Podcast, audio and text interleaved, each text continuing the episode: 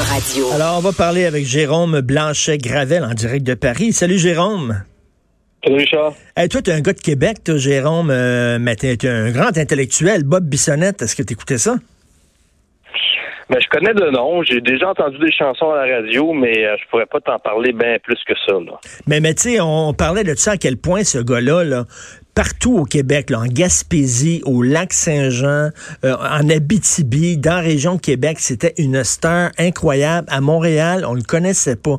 Ça montre qu'à quel point le Montréal, puis il voulait venir dans des talk shows de Montréal, puis on lui disait non, t'es pas assez bon pour nous, on veut rien savoir. Il y a une petite clique à Montréal, hein? Ben, on parle de deux solitudes. Il y a, il y a le Québec, il y a le reste du Canada, le, rock, le rest of Canada. Mais on dirait qu'il y a trois solitudes aujourd'hui, Richard. Il y a le Québec, il y a le Canada et on dirait qu'il y a Montréal en plus qui se rajoute. Donc, euh, donc oui, c'est symptomatique d'un de, de certaines d'un isolement, isolement intellectuel, euh, isolement euh, ben, évidemment géographique. Là, ça, ça, ça va de soi.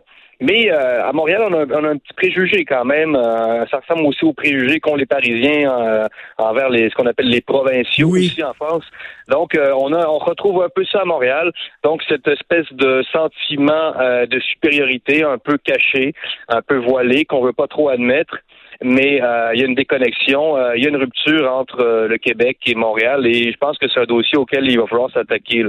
Ben oui, tout à fait. Sais, je disais tantôt, le Guylaine Tanguay, c'est la plus grande vendeuse de disques euh, au Québec. À Montréal, on la voyait jamais. Là, soudainement, c'est comme si elle existait parce que les gens de Montréal, ils ont dit, ah, ben, tu fais partie des nôtres, tu as le droit maintenant de faire partie du showbiz montréalais. C'est comme Ouais. si nous autres, on l'avait découvert. Mais je suis désolé, mais cette fille-là était connue depuis des années dans le reste du Québec. Là.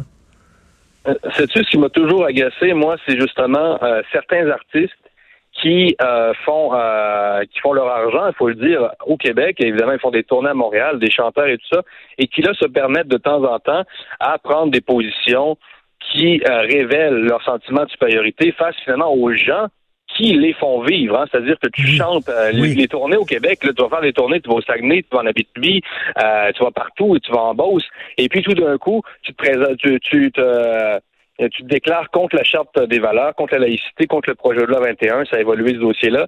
Et là, euh, tu euh, subtilement tu euh, tu ben tu qualifies les gens de euh, ben, de colons, c'est-à-dire on a un air de supériorité qui, euh, qui émerge, qu'on voit apparaître.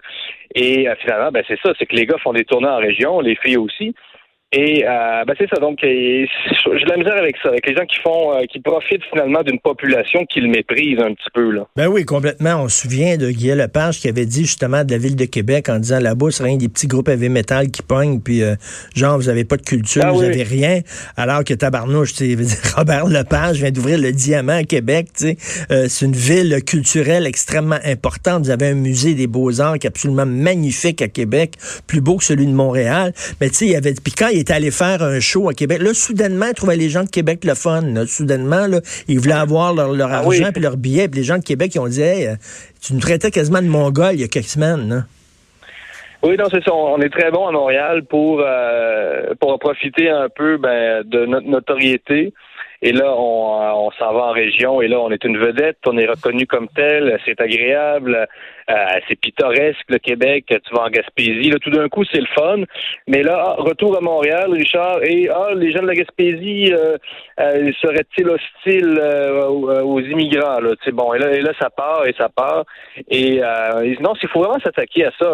Parce que même à Paris, même en France, je veux dire, avoir, tu sais, regardez les gens de la province comme euh, des attardés. Euh, Oui. voyons donc, c'est pas comme, c'est pas parce que tu viens de Bordeaux que tu es inférieur à- aux gens de Paris. C'est pas parce que tu viens de Toulouse. Puis, voyons, ça, ça fonctionne pas comme ça. Là, on s'en est souvent parlé. Je- On, on s'est rencontrés à Québec. On a mangé ensemble. Quand je vais à Québec, on, on essaie de se voir. À Québec, les gens m'arrêtent dans la rue puis me disent, euh, euh, tu sais, euh, se fait, prendre en photo avec moi. Puis ils disent, je suis pas toujours d'accord avec vous, Monsieur Martineau, mais j'aime ça, vous brassez à la cage, puis tout ça. Puis à Montréal, tu sais, c'est juste, on me crache pas dessus. Là, tu sais, puis les, les gens de Montréal trouvent que les gens de Québec sont fermés, alors qu'au contraire, Christy, je les trouve ouverts d'esprit en tabarnouche, les gens de Québec. Moi, ils aiment ça le débat, puis ils me disent, on n'est pas toujours d'accord avec toi, là. Puis j'avais déjà écrit ça en disant, hey, à Québec, à Québec, les gens sont ouverts. Puis il y avait une chroniqueuse qui avait dit, oui, mais c'est parce qu'ils voient pas beaucoup de vedettes à Québec. Fait que quand ils voient une vedette, ils sont tout énervés. Puis j'ai dit, quel mépris! Quel mépris, esprit. Incroyable. Il, y a cet esprit-là. Mais comment s'attaquer à, justement à cette, cette distance-là? C'est un, je sais pas exactement, mais euh, comment on faire pour euh, reconnecter un peu Montréal au Québec finalement? Mais, mais je vais être un peu méchant, là, Richard, mais Montréal, c'est une grande ville qui pense comme une petite ville. Je sais que là, les gens vont sursauter. comment tu fais pour dire ça? Mais euh, pour connaître un petit peu Paris puis un peu Mexico, je trouve qu'à Montréal, on étouffe un peu finalement, malgré cette grande métropole. Et, et je trouve que euh, c'est une grande, c'est une métropole qui réfléchit un peu comme un village. Et là, là les gens vont dire, mon Dieu, que Blanchet-Gravel est condescendant. Ah non, c'est, je le dis pas, je le dis euh, amicalement, je le dis, euh, j'aime Montréal quand même, je le dire.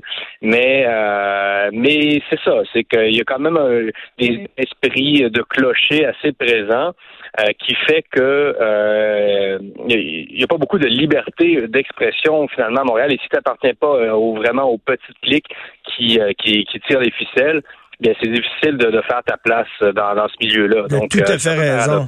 Tout à fait raison. C'est un gros village, mais on pense qu'on est, on, on pense qu'il y a Paris, Londres et Montréal. on pense qu'on est un gros, un gros player, mais tu on est, euh, non, absolument pas. Écoute, tu veux parler de la laïcité, veux, veux pas, là, ça, elle s'invite dans la campagne électorale fédérale. Ben oui.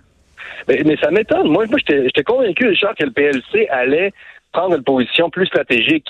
Euh, parce que là, on se dit, voyons, le, le PLC, Parti libéral de Trudeau, euh, joue la carte de l'intégrisme chartiste, la, carte du multiculturalisme extrême, euh, radical, en, finalement en, disant qu'il va contester ben, pas, éventuellement, la position est encore floue, le, projet, le projet de loi 21, alors que 70 des Québécois l'appuient encore. Il faut le rappeler, eh c'est majeur. ça fait c'est rare dans l'histoire même mondiale que, que, autant de gens appuient un projet de loi, que ce soit au Québec ou ailleurs dans le monde. C'est exceptionnel.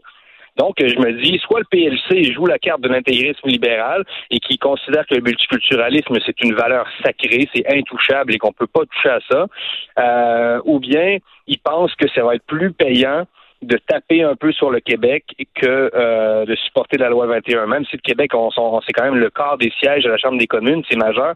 Moi, je pense que le Parti fédéral ne devrait pas se permettre, peut pas se permettre euh, de s'aliéner le Québec dans une campagne fédérale mais euh, ça a l'air que les libéraux, c'est ça. Peut-être qu'ils pensent que c'est plus payant euh, de taper sur le Québec pour des circonscriptions en Colombie-Britannique, en Ontario, euh, qu'en apparaissant comme euh, le grand ami du Québec. je ne sais pas exactement, je sais pas ce qu'ils parlent. Mais tu sais, toute l'élite médiatique canado-anglaise, canadienne-anglaise, ils sont contre la loi 21, sauf que quand tu lis, mettons, leur chronique, quand ils bâchent la loi 21, puis tu lis les commentaires des lecteurs après, tu te rends compte qu'il y a beaucoup, beaucoup de Canadiens anglais qui, qui aimeraient ça avoir une loi 21 chez eux? Ben c'est ça, c'est ça qui me fait douter. Euh, moi, je pense que le calcul euh, des libéraux est doublement mauvais. Euh, sérieusement, c'est étrange. Tu dis soit que Trudeau va absolument honorer l'héritage de son père, ou soit là ils font une erreur stratégique majeure. Parce que oui, il y a eu plein de sondages en l'Ouest canadien qui montrent clairement qu'il y a un appui des Canadiens anglais envers la laïcité et euh, québécoise parce que eux aussi on connaît certains problèmes d'intégration. Euh, on présente toujours le Canada anglais comme plus ouvert que le Québec à l'immigration. Euh, attention, là, aller en Alberta, tout ça, j'ai pas l'impression du tout là. Donc, ah donc, donc, si les libéraux pensent que et ça va être plus payant pour eux de taper sur le Québec, de rejeter sa loi auprès de l'électorat anglophone. Attention, comme tu dis, moi je pense que c'est une très mauvaise lecture des choses. Complètement. Puis écoute, tu es à Paris, toi, tu me tu m'as écrit en disant qu'il y a une il y a une militante antiraciste qui, qui a eu des propos assez particuliers sur les Juifs. Raconte-nous ça. Oui, on parle beaucoup de négationnisme ces temps-ci. Le, négationnisme, le fait de nier euh, euh, que la Shoah a eu lieu, le génocide nazi des Juifs. Donc, c'est un quoi qu'on associe généralement à l'extrême droite ou du moins à la droite extrême. Et euh, mais finalement, aujourd'hui, il, y a clairement l'émergence d'un négationnisme de gauche. Et cette femme-là, euh, c'est Rokaya Diallo. C'est une militante antiraciste très connue euh, qui fait les médias à peu près au moins une fois par mois. Et ce qu'elle a dit, ça a beaucoup choqué dans la presse et tout, beaucoup de réactions. Elle dit que les Juifs n'ont pas été exterminés, je la cite, en tant que groupe, parce qu'ils étaient blancs et qu'ils ont été euh, euh, assassinés massivement par des blancs. Euh, ben, voyons, donc, pour elle, pour elle, attends une minute, pour elle, c'est pas donc un, génocide raciste, l'Holocauste, parce qu'il était blanc. Non, tout à fait elle pour elle dans sa vision qui réduit tout à un affrontement entre blanc et noir, hein, parce que c'est ça, la nouvelle vision antiraciste résume tout entre un espèce de, combat domino, là, un jeu d'échecs entre les blancs et les noirs. C'est aussi simple que ça, aussi simpliste que ça. Euh, donc elle, elle pense que des Blancs peuvent pas tuer des Blancs. Il y a juste dans l'histoire, Richard, des Blancs qui assassinent des bons Noirs. Les, ben Noirs sont les bons et les Blancs sont les méchants. Donc, euh, ça fait penser, euh, c'est comme une bande dessinée, là, avec le, héros, le méchant. Donc, donc, des, des, des nazis, des nazis blancs qui tuent des Juifs blancs, c'est des méchants qui tuent des méchants. C'est quasiment ça, pour elle. Évidemment, Évidemment, c'est ça. On parle de négationnisme de gauche, là. Euh, ça s'explique évidemment par l'importance du conflit israélo-palestinien. Il y a de plus en plus un courant de gauche qui, sans être ouvertement antisémite, euh, s'en va vers ça. Attention, je dis pas que Rocaille Diallo est antisémite, c'est pas mm. ça que je dis, euh, mais je dis qu'il y a une certaine tendance, une pente glissante qui s'en va vers là. Donc, on ne parle plus. Avant, on parlait de, de lutte des classes, là.